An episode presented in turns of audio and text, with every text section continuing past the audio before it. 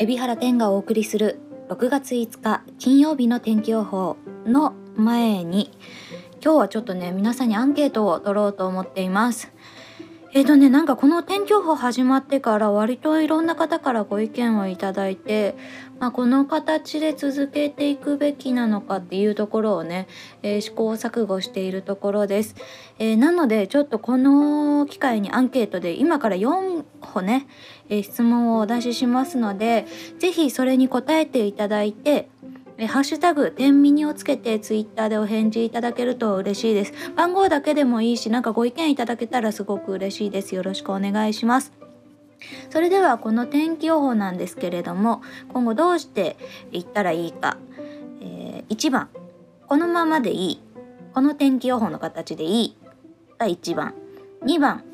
東京の天気予報だけでいい。ね。2番。そして3番。天気予報じゃなくフリートークがいい。これが3番ですね、えー、4番。その他。その他なんかちょっとこういう風にしてみたらっていうご意見とかがあれば、えー、お寄せいただけたらと思います。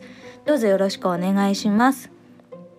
それでは6月5日金曜日の天気予報です。今日は関東甲信地方のみお伝えしようと思います。6月5日金曜日関東甲信地方は低気圧が日本の東へ進み前線は伊豆諸島の南まで下がりますが湿った空気や上空の寒気の影響を受けるでしょう。このため曇りや晴れでところにより雨や雷雨となり激しく降るところがある見込みです。東京の日中の最高気温は30度朝の最低気温は21度の予想です。